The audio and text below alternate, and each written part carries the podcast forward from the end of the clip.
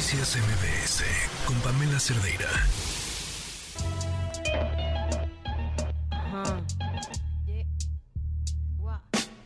Quisiera tener cosas dulces que escribir, pero tengo que decidir y me decido por la rabia.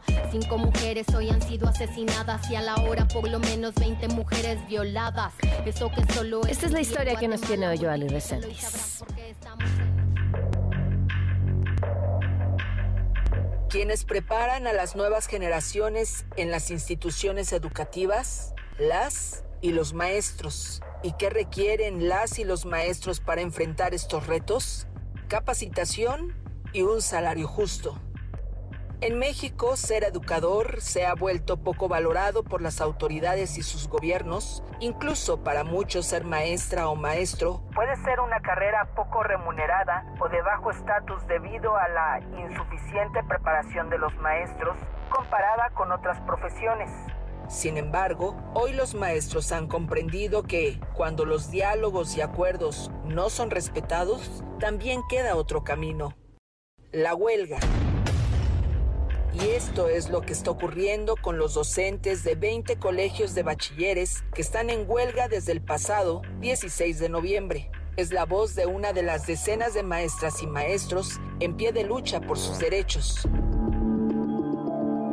Mi nombre es Melba Camacho del Colegio de Bachilleres. Estamos aquí en esta marcha. El Sindicato Independiente Nacional de Trabajadores del Colegio de Bachilleres marcha con la sección 9, 10, 11 y 60 de la CENTE, exigiendo demandas muy sentidas como lo es este mandato presidencial de que el magisterio no va a ganar menos de 16 mil pesos, asimismo que se aplique el 8.2% al salario del, del, magisterio, que en el caso de bachilleres solo se aplicó 1.92 de ese punto 82 y la afectación a miles de estudiantes, ¿eso quién se hace cargo? Nuevamente la voz de una maestra del Colegio de Bachilleres. Es importante mencionar que el presupuesto de educación y a salud es muy bajo. En el caso de educación es escasamente el 3.4. Estamos exigiendo el 8%, ya que las escuelas, los colegios se ven desmantelados en equipamiento, en inmobiliario. La basificación docente y el aumento salarial no debe ser una dádiva, sino una manera de reconocimiento a quienes sostienen la educación de este país.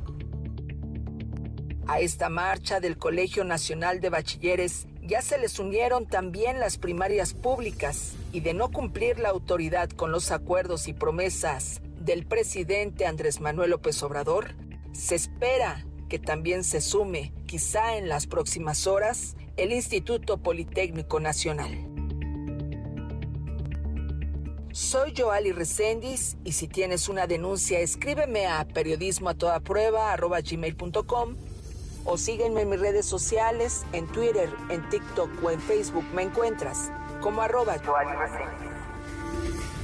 Noticias MBS con Pamela Cerdeira.